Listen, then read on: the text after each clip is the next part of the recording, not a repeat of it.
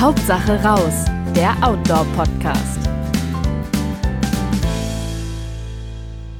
Hallo und herzlich willkommen bei Hauptsache raus, dem Podcast des Automagazins. Ich bin Kerstin Rothart von Outdoor und möchte heute den Alex Krapp, den Chefredakteur von Outdoor, begrüßen. Hallo Alex. Hallo. Ähm, wir haben, ja, passt ja auch schön zum Sommer und zu den sommerlichen Temperaturen, uns heute vorgenommen, uns ähm, über das Thema Paddeln zu unterhalten. Ein bisschen spezieller über das Kajakpaddeln, also nicht Kanu, sondern im Kajakpaddeln. Ähm, und einfach mal so ein bisschen abzuklopfen, was man vielleicht als Einsteiger beachten muss. Gerade im Sommer ist ja wunderbar, äh, rauszugehen aufs Wasser, die Natur irgendwie auch vielleicht ein bisschen aus einer anderen Perspektive zu sehen, still dahin zu gleiten, den Vöglein zu lauschen, wie man sich das so vorstellt. Was macht für dich denn den Reiz von Touren im Kajak aus? Naja, du hast es gerade schon so ein bisschen gesagt, ne? still dahin gleiten und den Vöglein lauschen ähm, ist bestimmt ein Aspekt. Also eigentlich hat man einen anderen Zugang zur Landschaft dadurch, ne? wenn man irgendwie die Perspektive ist ein bisschen anders. Man kommt oft an Stellen, wo man jetzt als Fußgänger oder Wanderer oder Radfahrer nicht hinkommt. Man kann sich einfach auch mal treiben lassen, so im wahrsten Sinne des Wortes, äh, durch die Natur, wenn die Strömung dann das zulässt. Ähm, Und schick ist ja auch, dass man eigentlich ein bisschen mehr mitnehmen kann, als wenn man jetzt für eine mehrtägige Wandertour unterwegs ist, ne? Genau, also wenn man dann Platz im Boot hat, dann äh, kann man da schon einiges auch mitnehmen. Wobei in einem Kajak der Platz, da darf man sich dann auch nichts vormachen, mhm. der Platz jetzt auch eher begrenzt ist. Also wenn man jetzt äh, sich so einen 60 Liter Trekking-Rucksack vorstellt, dann kriegt man da bestimmt äh, zum Teil mehr rein als äh, in einen Kajak. Aber man muss es auch selber tragen. Ne? Beim Kajak wird es vom Wasser getragen. Genau, genau. Aber wenn man jetzt riesige Mengen an Gepäck dabei hat, dann würde ich eher irgendwie so zum, zum Kanadier greifen. Also wenn da jetzt der Grill und der Kasten Bier auch noch mit rein soll oder so, dann ähm, sind diese ja, Ka Kanus oder wie sie im, im Englischen genannt werden, Kanus, dann schon irgendwie so das Mittel der Wahl. Aber wenn man jetzt einen normalen, normales äh, Gepäck dabei hat, dann äh, kommt man mit dem Kajak auch schon sehr weit. Mhm, jetzt sprechen wir ja einfach über Kajak. Da gibt es ja auch Unterschiede. Ähm, so die großen zwei Typen sind ja Seekajak und Tourenkajak. Magst du da mal kurz sagen, ähm, was da so der Unterschied ist und wer mit welchem Typ da oder welchem Bootstyp am besten zurechtkommt? Sagen wir mal so, wenn wir jetzt über Wanderkajakfahren reden, dann ist das Seekajak und Tourenkajak. Da gibt natürlich auch noch jede Menge andere, also Wildwasserkajaks mhm. und äh, ja gut, okay, ich meine jetzt wirklich Kategorien. die zum bisschen ah, Reisen. Genau, aber die, ähm, naja, also Seekajak sagt der Name schon und zwar also wie jetzt nicht See, äh, Stillruder See, sondern wie in Seemann. Also da geht's dann aufs Meer. Das sind äh, Kajaks extra gebaut, um damit auf dem Meer unterwegs zu sein. Die sind ähm, in der Regel ein bisschen schmaler, bisschen länger, ähm, auch ein bisschen leichter können die sein, weil am Meer hat man ja jetzt in den meisten Fällen auch keine Bodenberührung oder so. Also da reicht dann, die müssen dann auch nicht ganz so robust sein. Das mhm. sind dann oft äh, Glasfaserrümpfe oder sogar dann auch irgendwie Kevlar, wenn man jetzt irgendwie ganz High-End äh, unterwegs sein will. Aber ähm, in der Regel sind die bisschen länger, bisschen, äh, bisschen schmäler als äh, andere Tourenkajaks. Haben ähm, dann auch weniger Stauraum durch die Bauform oder ist es die Länge? Ja, auch ein bisschen weniger Stauraum, bisschen weniger, äh, bisschen kippanfälliger. Also man muss da schon ein bisschen mehr Skills mitbringen, würde ich sagen, als in einem eher dann gutmütigeren Tourenkajak. Ähm, die sind flacher gebaut auch, damit die nicht ganz so windanfällig sind. Ist der große Unterschied nicht auch dieses verstellbare äh, Ruder am, am Heck, ähm, Steuerruder? Oder haben das, das Steuerruder, das gibt's, also das klar, das ist bei den meisten Seekajaks dann mit Steuerruder, die gibt's mhm. allerdings auch für die äh, Touren-Kajaks. Ah. Ähm, wobei man sich das jetzt nicht so vorstellen so, darf, dass man damit irgendwie so steuert, kann man auch, aber äh, eigentlich sind die dafür gedacht, dass man irgendwie so die Winddrift so ein bisschen mhm. ausgleicht, damit mhm. man da nicht irgendwie ständig äh, Steuerschläge machen muss, sondern einfach äh, geradeaus paddeln kann und dann einfach das Ruder hinten so ein bisschen einen Ticken nach links oder rechts stellt, wenn dann ja. irgendwie so der Wind kommt, dass man den dann kontinuierlich ausgleichen kann. Ah, gut zu wissen. Ich dachte nämlich, das wäre schon einer der großen Unterschiede zwischen einem Tourenkajak und einem Seekajak, eben dieses Ruder am Heck. Aber das ist ja schon mal gut zu wissen, dass das ja, wie gesagt, also die ganz so eins zu eins ist. Ja, also ich meine, klar, man kann damit auch steuern und man kann damit eben, also man spart sich damit dann äh, so kraftkostende Steuerschläge. Ne? Das ist schon, ähm, die, die Boote sind ja, also bei Seekajak sind die alle sicher über fünf Meter. Ähm, Tourenkajak so zwischen vier und fünf Meter, auch eher irgendwie so Richtung fünf Meter. Das heißt, die sind schon sehr lang, laufen dadurch natürlich sehr ja, sauber, sehr mhm. schnell auch. Also bei einem Schiff oder einem Boot ist es ja so, dass die äh, Länge der Wasserlinie einfach auch über die, die, die Höchstgeschwindigkeit entscheidet. Da gibt es ja so eine Formel. Ah ja. Das mhm. heißt, ähm, je länger die, so ein Boot, desto schneller ist das auch aber desto weniger wendig ist es natürlich auch. Das ist das. Wenn man dann in der Küste irgendwie manövrieren will, ist man mit dem Seekajak theoretisch ein bisschen schlechter drin als mit einem kürzeren Tourenkajak wahrscheinlich, ne? Ähm, ja, wobei man, wie gesagt, auf, an der Küste ja meistens so viel Platz hat oder auf dem Meer so mhm. viel Platz hat, dass man damit schon ganz gut in der Gegend rumkommt, ne? mhm. aber man hat da jetzt keinen Öltanker. Mhm.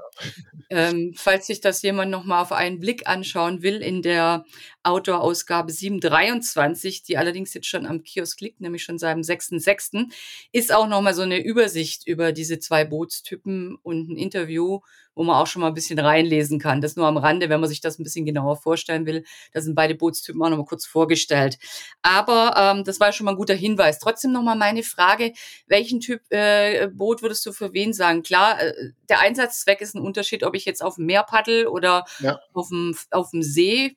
Also, Aber würdest du sagen, das eine ist eher noch was für Anfänger, das andere wirklich genau. für Fortgeschrittene und hui hui, lieber vorsichtig sein?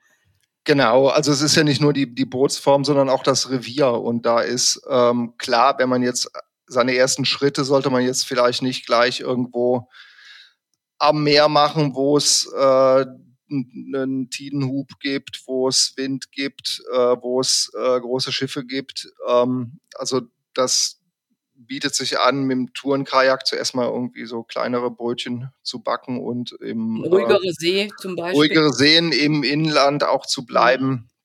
Mhm. Das heißt, und eben dadurch, dass das Seekajak auch wirklich schnittiger ist, ist es auch für einen Anfänger zuerst mal ein bisschen äh, kippeliger. Ja. Muss man ganz platt zu sagen. Ja. Würdest du denn grundsätzlich sagen, dass man einen Kurs machen sollte, weil wir jetzt gerade schon von Skills sprechen?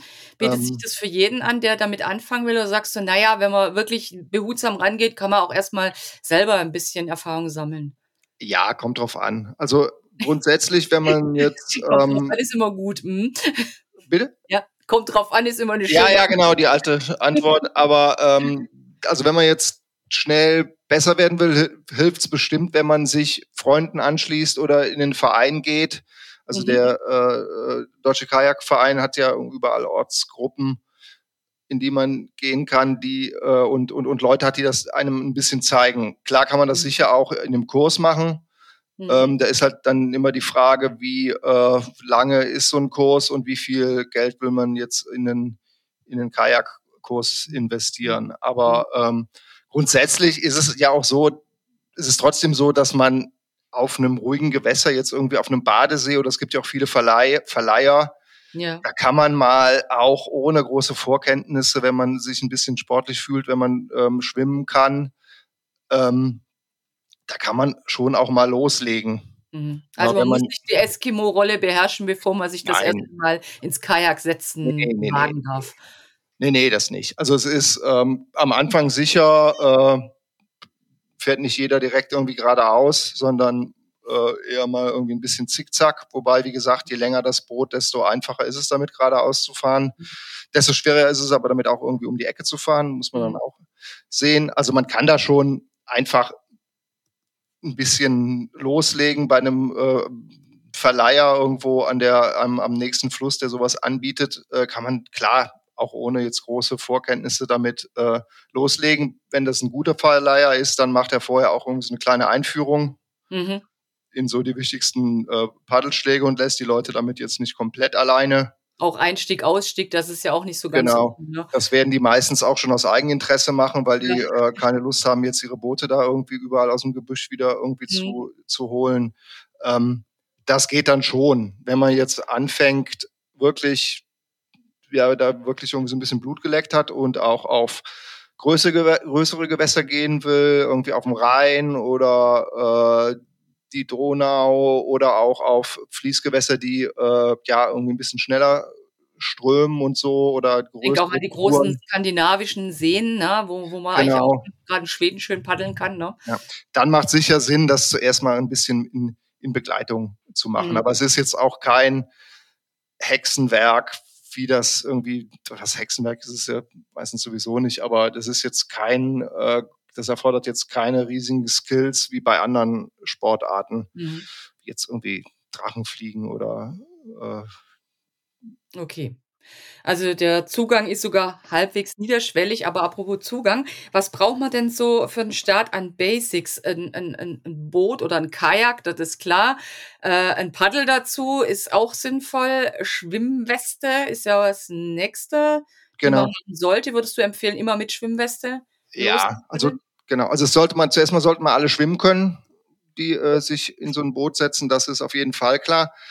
Ähm, was oft vergessen wird und was noch wichtig ist, ist äh, ein Kälteschutz. Mhm. Ähm, weil ja, also das ist, das wird echt oft äh, unterschätzt, weil ähm, die meisten Leute gehen an einem schönen, klaren, sonnigen Tag äh, paddeln. Äh, die Lufttemperatur liegt bei 20 Grad. Wenn aber ja. die Wassertemperatur bei 10 Grad liegt, dann hat man, wenn man jetzt so im Badehösle, wenn ich es mal auf Schwäbisch sagen darf, ähm, ins Wasser fällt, dann ähm, hat man da nicht mehr so viele Reserven bei mhm. 10 Grad. Ne? Also man so als Faustregel kann gelten, so unter 10 Grad oder bis 10 Grad ist man äh, ohne Kälteschutz, ist die Gradzahl auch die Anzahl der Minuten, die man handlungsfähig mhm. bleibt. Mhm. Wenn ja, man und entsprechend, je länger man drin ist im Wasser, wenn man ja nicht gleich Wasser ist. Ne? Abgesehen davon, dass es auch irgendwie unangenehm ist, wenn man dann im kalten Wasser steht, aber es ist natürlich auch irgendwie gefährlich. Oder wenn man jetzt irgendwie irgendwo, man muss ja nicht mitten auf dem See kippen, aber wenn man in 100 Meter Entfernung vom Ufer kippt mit seinem ganzen Equipment und dann wirklich schwimmt, dann ähm, tut man schon gut daran, ähm, so ein bisschen einen, einen Kälteschutz zu haben. Ne? Mhm. Ja, vielleicht ähm, auch, wenn man, selbst wenn man Ufernähe ist, äh, würden sich ja wahrscheinlich Neoprenschuhe auch anbieten, gerade dass man dann auch wieder genau. Fuß fassen kann, im wahrsten Sinne des Wortes auf steinigem Grund zum Beispiel. Ja, feste Schuhe bieten sich sowieso an. Mhm. Klar, die gibt's natürlich dann alles auch in speziell Ausführungen für Paddler mit irgendwie fester Sohle und so. Aber klar, so ein paar Neoprenschlappen, die man hat, äh, helfen da schon. Ansonsten helfen wirklich auch äh, im, im, Zweifelsfall einfach Turnschuhe, alte.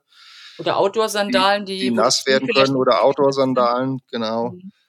Ähm, dann äh, zum Thema Schwimmweste, das wird dann gerne auch weggelassen, weil es ja einfach, ähm, ja, man in der Regel passiert ja auch nichts. Aber und ich kann ja schwimmen, ist wahrscheinlich so der Hintergedanke bei vielen. Genau, ne? wenn, aber man sollte sich dann überlegen, ähm, ja, man kann schwimmen, nur wenn man während des Schwimmens dann auch noch ein Boot, ein Paddel, meinetwegen sein Equipment und vielleicht noch jemanden hat, dem man irgendwie helfen will, dann hat man alle Hände voll und kann dann vielleicht nicht mehr so gut schwimmen. Also deswegen ist so eine Schwimmweste äh, gar keine blöde Idee, beziehungsweise wenn man ähm, als Anfänger und auch als Fortgeschrittener sollte man tunlichst irgendwie eine Schwimmweste dabei haben. Das ist ein bisschen wie Anschnallen im Auto. Mhm. Ich denke, äh, wenn man sich doch einen Kopf oder einen Arm anhaut, dann ist es mit dem Schwimmen vielleicht teilweise auch nicht mehr so glücklich, ne? Genau, das hat natürlich auch noch so ein bisschen so, so einen Prallschutz, wenn man jetzt in, in bewegten ähm, Gewässern ist. Aber das, das Schwimmweste ist so ein Thema, ja, das ist ein bisschen lästig bei einem, einem heißen Tag. Mhm. Äh, das wird dann irgendwie auch mal gerne weggelassen. Und ähm, ja, man sollte, muss jetzt auch nicht päpstlicher als der Papst sein, aber ähm, generell muss man sich schon dessen mhm. bewusst sein, dass so eine Schwimmweste wenn im Fall der Fälle dann schon auch ein wirklicher Sicherheitsaspekt äh, ist. Ja, und apropos heiße Tage, da ne, sollte man auch nicht vergessen, dass es auf dem Wasser die Sonne natürlich reflektiert und die Sonnenstrahlung noch stärker ist. Also man paddelt dann ja auch nicht nur im Schatten der Bäume dahin, gerade wenn man auf ein offeneres Gewässer geht. Also ich denke auch ein Sonnenschutz oder auch ein, ein Hut ist keine schlechte Idee. Genau, ja, also klar, Wechselklamotten würdest du sagen, ähm, packt ihr auf alle Fälle in den wasserdichten Sack noch Wechselklamotten ein, gerade wenn man ins Wasser fällt, dass man dann, wenn man draußen ist, sich wieder warm oder wärmer anziehen kann? Genau, das macht man so in der Regel. Man hat ja dann meistens auch irgendwie keine Ahnung, noch seinen, seinen Geldbeutel dabei oder sein, sein ähm, Handy. Ähm, das macht schon Sinn, wenn man dann ein ähm, wasserdichtes Behältnis hat, ob das jetzt irgendwie so eine Box ist, die man verschließen kann. So eine, da gibt's irgendwie so, so Paddeltrommeln, das sind so runde oder auch manchmal viereckige Sachen, ähm, äh, Plastikbehälter, die man dann oben irgendwie so mit einem Deckel zuschrauben kann. Ähm, oder halt so ein, so ein Sack, äh, den man einfach oben zurollt. Das ist eigentlich so am, den hat, da hat man auch den Vorteil, dass man den irgendwie so ein bisschen ins Eck beim, beim im Kajak irgendwie äh, quetschen kann. Mhm. Und wenn man Zelt und so mitnimmt, das stopft man dann, ähm, das ist natürlich jetzt schon ein bisschen weit, weiter weg von den Basics, das kriegt man in der Regel in den Luken auch halbwegs wasserdicht unter. Da ist, glaube ich, das größte Ding, wenn man die Luken aufschraubt, dass man dann was reinschwappt. Genau, also so die modernen Tourenkajaks und auch Seekajaks, die haben Luken und auch so vorne hinten die, die normalerweise. vorne und hinten, die mit mhm. Schotten mhm. ab, also die sind dann innen, ähm, der Innenraum ist dann halt mit äh, abgeschottet. Mhm. Und äh, die sind in der Regel dann auch schon abgedichtet. Wenn man es jetzt äh, auf Nummer sicher gehen will, dann nimmt man noch mal irgendwie so äh, ja Säcke und, und, und, und äh, macht Sachen, die dann wirklich nicht nass werden dürfen, da rein. So ein Zelt kann man ja auch einfach mhm. so reinlegen, wenn das mal nass wird, ist jetzt auch nicht. Wenn es sonnig ist, stellt man es auf und dann ist es wieder gut. Ähm, und äh, wahrscheinlich auch ein Seil, wenn man mal irgendwie ein bisschen ähm, blöder, wo Wellengang ist, anlandet, dass man das Kajak ein bisschen festbinden kann oder sagst du, man muss es dann hochziehen. Genau, also das ist irgendwie, das nennt man so, in, bei den Paddlern heißt das Wurfsack. Mhm. Ähm, das sind Seile, die sind so ja, zwischen 10 und, und ja, meinetwegen 20 Meter lang. Da reicht sich ja jetzt im, äh, beim Tourenbereich irgendwie so ein 10 Meter Seil. Das stopft man in so einen Sack rein und äh, kann den dann irgendwie so zu, mit so einem Druckknopf zumachen. Und wenn man es dann braucht, dann kann man ein Ende festhalten das sollte man dann tun. und das andere oh, ja. äh, Ende dann mit dem Seil drin wegwerfen, sodass sich das dann im Flug auf äh, mhm. aufrollt äh, und ähm, man kann damit dann man, das ist ein, das ist schon praktisch irgendwie. Man kann dann irgendwie Boote irgendwie mit hochziehen, die Böschung mal hochziehen. Man kann da eine mhm. Wäscheleine draus bauen. Man kann mhm. die in der Strömung irgendwie mal fest an einem Baum festmachen, wenn man irgendwo anlegt. Äh, und man ein bisschen Seil braucht, das ist jetzt nicht, äh, nicht falsch. Also gut, ein Seil sollte mit an, an Bord. Ähm, jetzt haben wir schon drüber gesprochen, dass man auch ähm, als Einsteiger sich da gerne äh, ranwagen darf.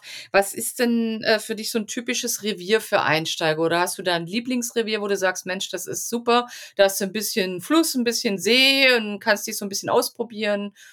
Ja, ich meine, das beste Revier ist natürlich das, wo was in der Nähe ist. Erstmal. Mhm. Ähm, wobei das dann oft, wenn man jetzt nicht gerade auf den nächsten Badesee will, ähm, ist das, je nachdem, wo man wohnt, dann schon auch, müsste, müsste man da mal so ein bisschen googeln, wo das dann äh, ist. In den Mittelgebirgen gibt es schon viele Flüsse, die sich eignen. Ähm, ich würde schon einfach auch mal gucken, wo es einen äh, Verleiher gibt. Das sind dann mhm. meistens dann auch Strecken oder Anstrecken, die jetzt nicht so gefährlich sind. Und man hat einen guten Ein- und Ausstieg in der Regel, ne? Das kommt ja Ein- und Ausstieg. Ähm, also grundsätzlich ist das ein bisschen, also muss man da ein bisschen drauf achten, auch irgendwie, dass man Naturschutzregeln, also viel, bei vielen Flüssen gilt auch ein Befahrungsverbot. Mhm. Also ist mhm. jetzt keine gute Idee, sich irgendwo ein Kanu zu oder ein Kajak zu mieten und irgendwie in den nächsten Fluss zu fahren, mal gucken, was passiert. Ähm, das kann A sein, dass das irgendwie aus Naturschutz irgendwie gesperrt ist. Vielleicht auch nicht tief genug, ne? Vielleicht nicht tief genug. Das wären noch so zwei eher äh, weniger gefährliche äh, Möglichkeiten. Es kann aber auch sein, dass da gefährliche Hindernisse drin sind, dass da Wehre drin sind, die einen Rücklauf haben, aus dem man nicht mehr rauskommt, dass es irgendwie Bau, da Baustellen drin gibt mit irgendwelchen fiesen Eisenstangen, die irgendwie quer in der Strömung hängen und so.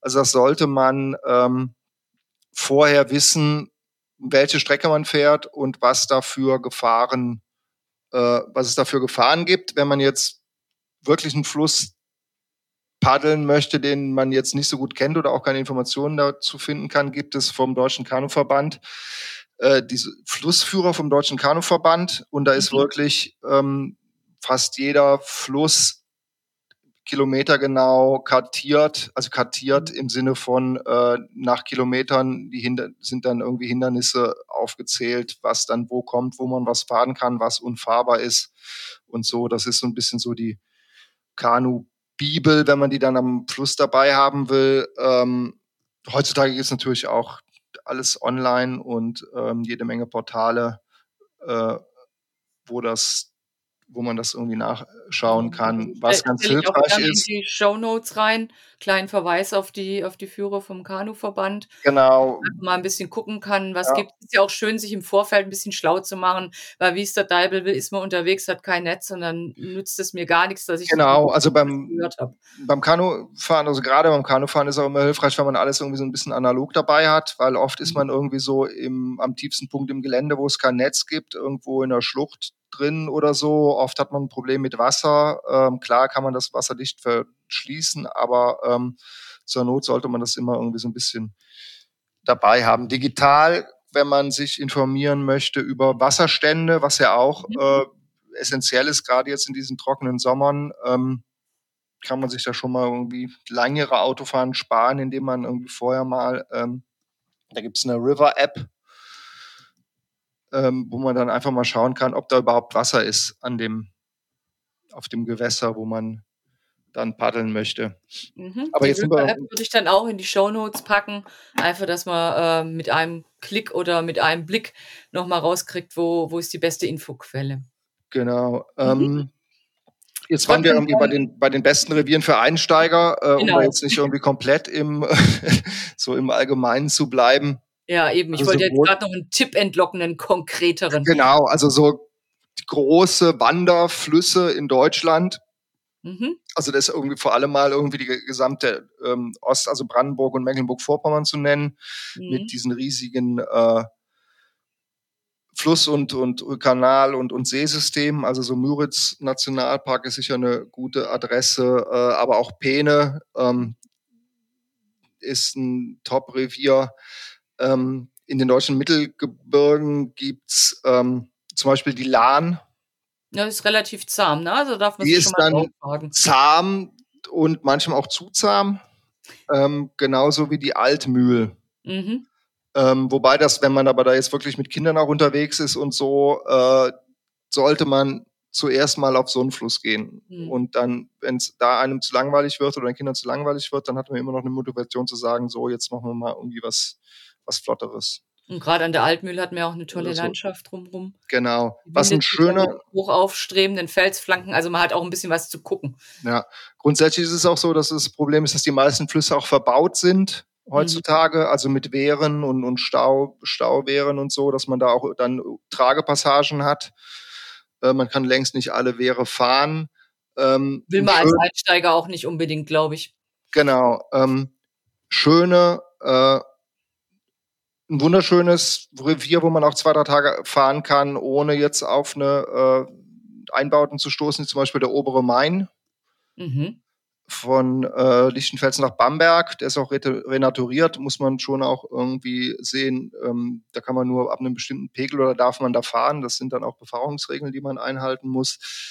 Ähm, die Ruhr ohne Haar, äh, das äh, mit Eifel Nationalpark, wobei das jetzt keine lange Strecke ist, das sind nur so 16 Kilometer, aber auch ein wunderschöner, wunderschöner Und Mal antesten ist das bestimmt auch nichts Verkehrtes. Ja. Ja, dann die Donau, obere Donau, also ab Beuron. Mhm, auch, auch wieder von der spektakulär durch die, durch die äh, äh, Donauschlucht da äh, mit den weißen Felsen, aber ähm, auch alles äh, alles Flüsse, die in irgendeiner Weise eine Befahrungsregelung haben. Mhm. Ja, also vorher nochmal checken, ganz klar.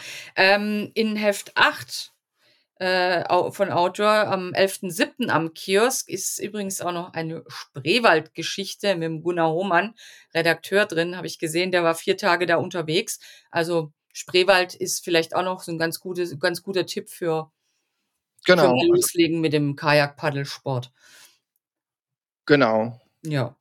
Ähm, grundsätzlich würdest du sagen, kaufen oder leihen, klar, erster Versuch, leiht man sich das bestimmt mal, aber lohnt sich dann irgendwann, sich ein Kajak auch zu kaufen? Ähm, ja, natürlich. Muss man ja als Paddler sagen. Nee, es ist natürlich ähm, ein sperriges Sportgerät. Äh, ja, du hast schon Kajak, was ne? also, ähm, gesagt, Da muss ne? man zu, zuerst mal mindestens irgendwie eine Garage haben. Besser ist ein Garten oder ein Keller, der so geschnitten ist, dass man auch irgendwie die äh, das vier Meter Ding irgendwie die Treppe runter und ums, ums Eck kriegt. Ähm, das ist ein leidiges Thema. Ähm, mhm. Oft hat man dann im lokalen Kajak- oder Kanuverein äh, Liegeplätze, wo man irgendwie sein Boot vielleicht hinlegen kann. Das geht auch. Wer weniger Platz hat und ein Boot haben möchte, der kann auch zum Faltboot greifen. Mhm. Oder zum ist weniger stabil oder kann man das so nicht ist sagen? Weniger stabil, ein bisschen weniger robust auch, aber mhm. ähm, auch eine schöne Sache. Da kann man auch dann mit der, mit der Bahn anreisen. Ähm, mittlerweile sind die jetzt auch nicht mehr. Wie kriegt man das denn dann zusammen, wenn man das wirklich zerlegt hat? Ist das, das wie ein großer Trekking-Rucksack vom Format her oder? Naja, das ist schon eher äh, ein mehr als 80 Liter Gerät. Okay. Dann also darf also man sich jetzt schon, nicht zu klein vorstellen, selbst wenn es. Nee, nee, das ist schon ordentlich Gepäck und auch äh, Gewicht. Also da hat man dann schon 40 Kilo oder so. Mhm. Oder 30, 40 Kilo und ähm, Alternativ dazu kann man auch Luftboote nehmen, die sind dann ähm, aufblasbar. Aber auch da braucht man da eine Pumpe und so. Man kennt es ja vom Sub. Mhm. Ja. Ähm, das sind so die Alternativen, wenn man ein bisschen weniger Platz hat. Generell zum Anfang würde ich wirklich dazu raten, zuerst mal ein, äh, ein Kajak irgendwie zu leihen. Zumal man dann eben auch diese Ein- und Ausstiegsproblematik nicht hat, schon, sondern weiß, genau, okay, man, na, man wenn man das beim Verleiher vor Ort ausleiht, dann gibt's auch Tipps vielleicht fürs Revier dazu. Und da weiß man schon, fahrt lieber in die Richtung, nicht in die. Und da hinten könnte es sein, dass der Einkaufswagen vom letzten Mal noch nicht geräumt ist. Genau. Und wenn das dann irgendwie ähm, Zustände annimmt mit der Paddelleidenschaft, dann ähm, macht es bestimmt irgendwann mal Sinn, sich äh, äh, zu überlegen, was ähm, kaufe ich mir jetzt und wo lagere ich das? Kann ich das mhm. lagern? Also das äh, und dann klar kann man sich, äh, wie das mit anderen Sportgeräten oder Autos so ist, auch überlegen, ob man dann jetzt zuerst mal ein gebrauchtes nimmt. Mhm. Ähm, Was muss man denn insgesamt so hinlegen? Also wenn ich jetzt ein, ein, ein neues kaufe oder auch, auch die Leihpreise wären natürlich interessant. Kannst ja, du also es im Auge was angeben?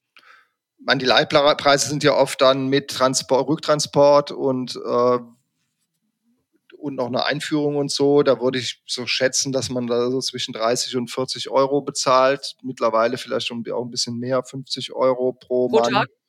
pro Mann und Trip oder pro Frau und, und pro Person und Trip. Das ist dann Tag, sind es Tagespreise? Ja, oder? genau, genau. Mhm. Ähm, für ein Boot kommt drauf an, gebrauchtes Boote würde ich, Tourenboote würde ich sagen, fangen so bei 600, 700 Euro an, wenn man jetzt nicht irgendwie so eins aus den 30er Jahren haben will oder so. Ähm, und nach oben hin, wie bei allem, relativ offen. Äh, da gibt, also wenn man dann irgendwie Richtung Kevlar und Carbon denkt, dann geht es mhm. dann auch in die Tausende. Aber wenn man jetzt so ein handelsübliches Touren, Kajak, da ist man so mit vielleicht 1500 Euro ganz gut dabei. Und dann hat man ein Boot, das ist irgendwie aus PE, das sind irgendwie quasi so dieser Joghurtbecher, Prinzip. Wenn man da mal eine Beule reinkommt, dann dellt das auch wieder aus. Man kann es auch mal mhm. über einen Schotter ziehen. Das ist dann sicher ein mhm. Boot, das, wenn man jetzt nicht komplett was falsch macht, äh, das ein, ein, Leben lang hat. Mhm. Weil mhm. das ist eigentlich nicht äh, kaputt zu kriegen dann. Ja, ich glaube, das, das größte Hindernis bei sowas wird wahrscheinlich wirklich der Lagerplatz sein. Also, wenn man sich genau. überlegt, dass du so vier, fünf Meter irgendwo unterbringen musst, plus Schwimmweste, plus Paddel, plus äh, eben, was man vielleicht sonst noch an Equipment dafür hat, irgendwelche Wassertonnen, mein, klar, die. Genau, das ist ein relativ sperriges Hobby, sage ich mal, was, was jetzt irgendwie das, das Material angeht. Wenn man eine Garage hat, dann geht's oft, dann passt das irgendwie mhm. oben unter, unter die Garagendecke oder so. Man hat es direkt überm Auto, man muss es dann auch nicht rumwuchten, das ist das nächste. Ja, das ist eigentlich ganz praktisch, ne? Kann man es eigentlich direkt aufs Dach legen und los. Ne? Ja. Ja, das stimmt. Hm. Jetzt nochmal so, so eine grundsätzliche Frage: Solo-Tour, ja, nein. Würdest du sagen, kann man machen, sollte man lieber nicht machen, sollte man nur als super High-End-Experte unternehmen? Ja, also kommt auf die Tour an. Ich finde auch generell bei Solo-Touren, auch bei anderen Sportarten, wenn man die Frage sich nicht selber beantworten kann, ob man das machen sollte oder nicht, dann sollte man es nicht machen. Ah, okay. Äh, das mhm. ist, glaube ich, schon mal so ein, ein erstes. Und wenn man so ehrlich ist zu sich selber, ist die nächste ja, Frage. Genau. Ja, gut, ja, nee, das ist, das wäre jetzt mein, mein zweiter Punkt. Und auch wenn man die Frage mit Ja beantwortet, sollte man für sich vielleicht noch mal eine andere Meinung äh, mhm. einziehen. Aber wenn ich schon nicht weiß, ob ich das jetzt äh, allein machen soll oder nicht, dann würde ich äh, da würde ich die Finger davon lassen. Und mhm. es ist äh, auch da wieder, wenn ich jetzt sonntags irgendwie am Badesee mit dem Boot irgendwie und meinetwegen noch mit Wasserwart irgendwo rumpaddle, dann kann man da sicher mal irgendwie zwei, drei Stunden äh, alleine eine Tour machen. Grundsätzlich, vor allem auf äh, bewegten Gewässern, ist es eigentlich keine gute Idee, weil man ähm, alleine, wenn was passiert, wirklich äh, ein bisschen aufgeschmissen ist. Es fängt ja damit an, wenn ich äh, kentere und schwimme, dann habe ich ein ähm, Boot, im, im, im, im, im schlechtesten Fall schwimme ich das Boot, das Paddel und ich kann nicht alle drei Ausrüstungsgegenstände zusammenhalten. Und dann habe ich schon mal, dann kann ich vielleicht das Boot noch, kriege ich noch ans Ufer, aber kann das Paddel nicht mehr hm. retten und stehe dann mit dem, mit dem Boot im, ohne Paddel am Ufer. Das ist so ja. der, äh, das gerne genommene Ding. Mit dem Holzscheit äh, voranrudern hat ähm, natürlich wenig Sinn. Und das ist noch die und da ist ja noch nichts passiert, niemandem. Ja. Ne? Also ähm, wenn man sich jetzt irgendwie, keine Ahnung, denkt, man kriegt noch einen Krampf oder bricht sich irgendwie ein Bein oder irgendwas, ähm, dann ist es, ist man oft schon zu zweit äh, zu wenig. Also im, im Wildwasser sagt man wirklich, man, dass man zu dritt ist. Ja, gut, aber Wildwasser und, ist ja wirklich nochmal eine andere. Genau, aber zu zweit, denke ich, äh, im, im Touren im Tourensektor kann man, kann man dann schon auch irgendwie unterwegs sein. Und wie gesagt, es ist sicher natürlich eine, eine Erfahrungssache und eine, äh, ja, eine, eine, Sache auch der Eigenverantwortung. Mhm.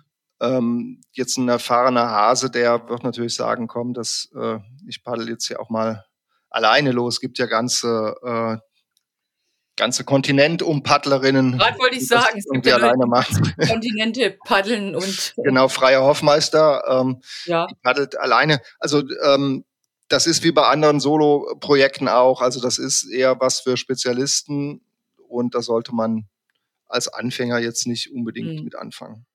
Hm. Was, was ist denn für dich? Du bist ja auch schon auf vielen Gewässern unterwegs gewesen. Was war denn für dich so die schönste Tour? Oder hast du auch eine, wo du sagst, bah, die war so übel, ähm, nie wieder äh, sowas wie diese Tour? Jetzt kann ich gleich mal meine eigenen Tipps, die ich eben gegeben habe, wieder irgendwie zunichte machen. Ja, nicht auf die Laden, weil, nicht auf die Ruhe, weil, nein. Nee, äh, also es ist einmal schwer zu sagen, was jetzt irgendwie das Schönste da ist, weil ich meine, ich mache jetzt irgendwie seit 40 Jahren Paddel ich, äh, da ist jetzt so, sich irgendwo drauf zu versteifen irgendwie schwer. Ähm,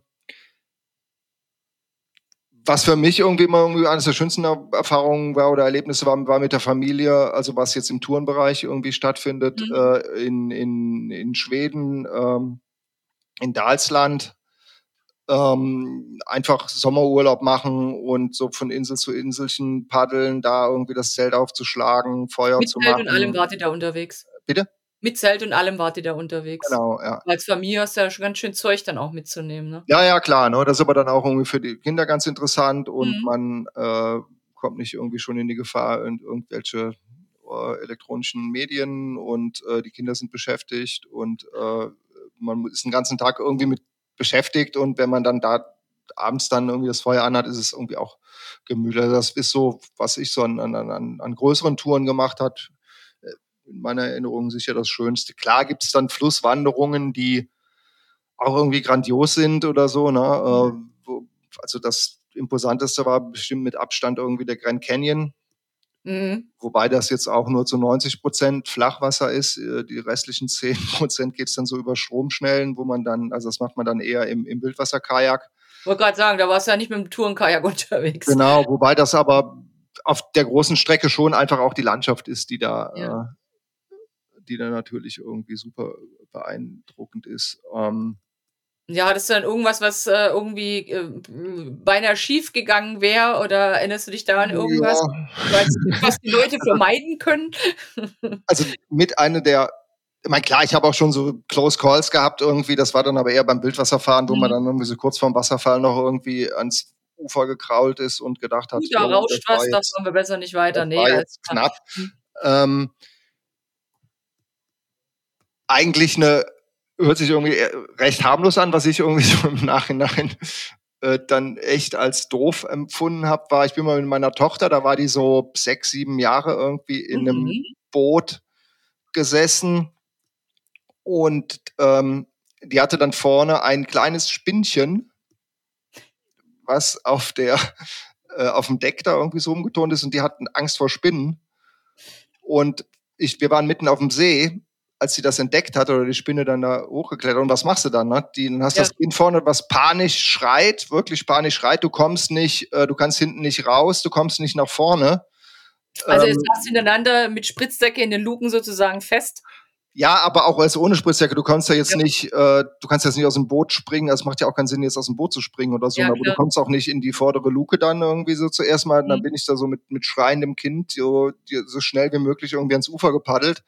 Ähm, ja, ich glaube, sie hat's überstanden und jetzt keine größeren Schäden davon getragen. Aber das war so, eine, so ein Moment, wo eigentlich so ein ganz heiterer äh, Sommertag so vollkommen äh, unerwartet irgendwie in so ein Ding kippt, wo du denkst, oh Gott, was Mhm. tue ich dem Kind jetzt hier an? Ne?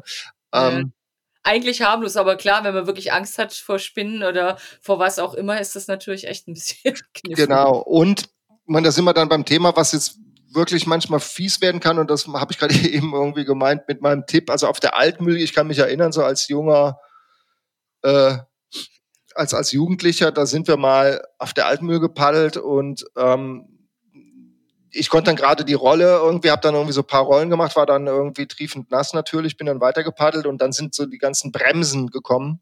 Äh. Mhm. Und das ist dann echt, äh, also es ist auch noch als Erwachsener schwierig auszuhalten. Wenn man da wirklich jetzt irgendwie in so ein Gebiet kommt, wo Bremsen sind, das ist wirklich eine fiese, mhm. äh, eine fiese Sache zum Glück. Ja, da, den, den kannst du ja auch nicht davon paddeln, ne? Die sind ja auch relativ schnell und vor allem lästig. Und ja, ja, genau. Und du kannst auch nicht, an einem, ne? Nee, und du kannst, du bist ja auch exponiert, ne? Du kannst die Hände, du hast die Hände, du musst die, du brauchst deine Hände, du musst die, äh, du musst damit weiter paddeln. Äh, du kannst nicht äh, jedes Mal, wenn du die das Paddel loslässt, um dir die aus dem Gesicht zu schlagen, irgendwie lässt das Paddel los. Also das ist dann, ähm, gibt auch so ein paar unangenehme Momente beim Paddeln, so wie bei allen Sachen, die man draußen unternimmt. Ja.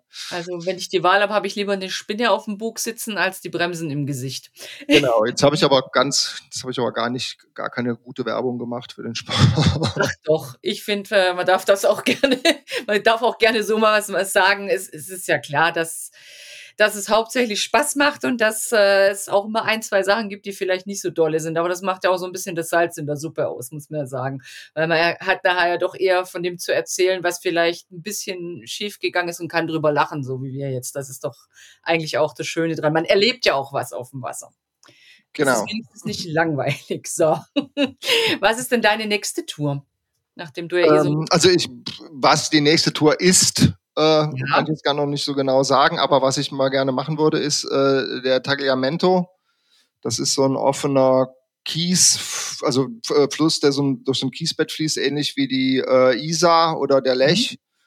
Ja. Ähm, aber auf, auf der anderen Seite von den Alpen in Italien, die ist äh, in Friaul, Ja, der fließt so von Tolmezzo an Udine vorbei, also in einem großen Abstand an Udine Mhm. vorbei, äh, westlich von Udine und, und mündet dann bei Bibione ins Meer. Das sind so ja, drei, vier Tage, die man da ähm, paddeln kann und das ist äh, ganz Mhm. schön. Ja, also da würde man von den, von, au- aus den Bergen bis ans Meer tatsächlich genau, genau, genau. Ja. Da gibt es jetzt keine Stellen, wo man sagt, das ist unpassierbar, sondern das ist. Genau, das ist so ein offenes Kiesbett, wie gesagt, ähnlich wie Mhm. die Isar, Ja. ähm, aber nicht ganz so verbaut, wie die Isar dann hier und da dann da ist. Das klingt doch nicht schlecht. Dann kann man hoffen, dass in Outdoor mal irgendwann die Geschichte kommt, wie der Herr Chefredakteur Alex Krapp durchs Friaul paddelt bis ans Meer. Wäre auch mal schön zu lesen. Genau.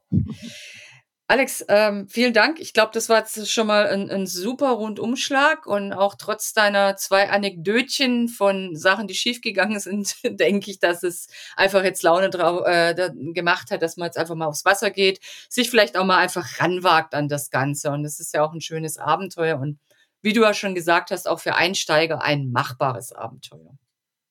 Vielen, vielen Dank für das Gespräch und für deine Zeit. Ja, danke auch.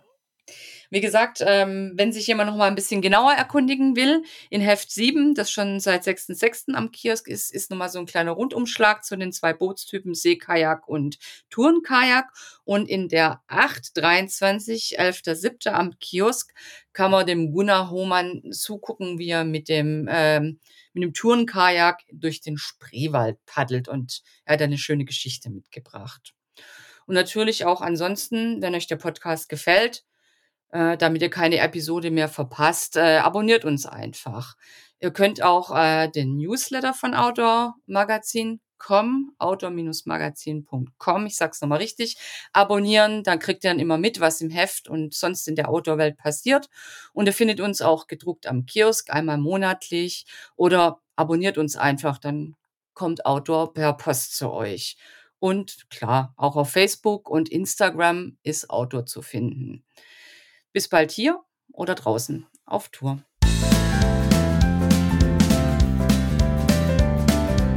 Hauptsache raus, der Outdoor-Podcast.